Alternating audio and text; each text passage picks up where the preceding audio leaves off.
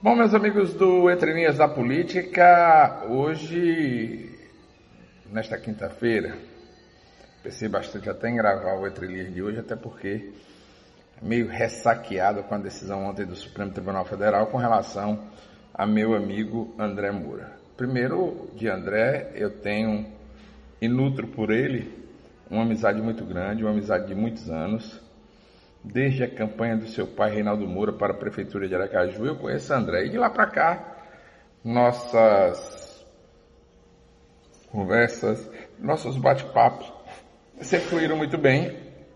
Eu sempre tive em André um amigo que respeitei, que admiro e que, no meu entender, ontem quem perdeu não foi André André perdeu o julgamento, sim, mas o julgamento que grande parte da sociedade sabe como são feitos os julgamentos no STF. E aí, quando 4 a 0, os ministros, do, os ministros Gilmar, Lewandowski, Toffoli e Alexandre de Moraes votaram a favor de André, eu mesmo já mandei uma mensagem para ele dizendo: graças a Deus, vamos ser absolvidos, até porque não existe uma prova realmente substancial contra André, só depoimento, conversa. Não existe um documento que seja que prove realmente que André participou de algum esquema. E aí eu não quero me adentrar mais ainda, até porque eu não conheço o processo. Mas sei que realmente não existe nenhuma prova cabal de que André tenha participado de qualquer ilícito. Mas os juízes do STF resolveram condená-lo, aí fica como parte da história do STF. Uma parte. Bom, uma parte negra né, da história do STF. Mas o que é que eu quero dizer com isso tudo, até porque Muita gente me pergunta da amizade que eu nutro por André, do respeito que eu tenho por André. E eu vou lhe dizer porque aprendi, inclusive trabalhei. Você veja como são as coisas. Trabalhei no gabinete da primeira secretária da Assembleia Legislativa, Conceição Vieira, que na época era adversária ferrenha de André Moura, e eu, Nunca misturei, sempre disse a Conceição que ela separasse comigo, pelo menos, a sua inimizade política que tinha com o André. Quem perdeu foi Sergipe.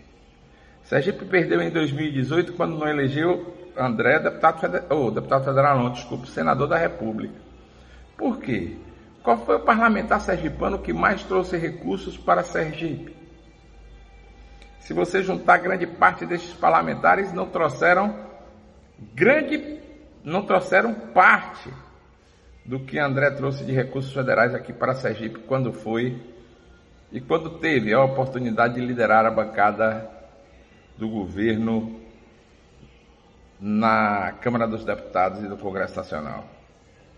Meus amigos, não adianta agora vir tentar crucificar André. Nós temos que pensar sim se a gente perdeu em 2018, está perdendo em 2022. Mais cinco anos de direitos políticos caçados, eu ainda vou consultar um, um especialista em direito eleitoral para saber se esses cinco anos próximos André não poderá ser candidato a nada, realmente não poderá. Mas se ele está apto a concorrer às eleições de 2026. Essa é a minha dúvida, porque a condenação é de hoje a 2026. E em setembro é que se formam as chapas. Eu queria saber realmente se isso é verdadeiro ou não é. Se é verdade ou não. Se ele poderá ou não concorrer nas eleições de 2026. Força, André, que o nosso Senhor do Bonfim, que sempre foi esteve sempre ao nosso lado e que é nosso santo de devoção. Está aqui ele. Aqui está o nosso Senhor do Bonfim. Tomara que ele possa serenar a sua alma e deixar com que todos nós, sergipanos e sergipanos, possamos enxergar a perda que tivemos com a sua condenação. Um grande abraço a todos, muito bom dia e até amanhã com um novo Entre Linhas da Política.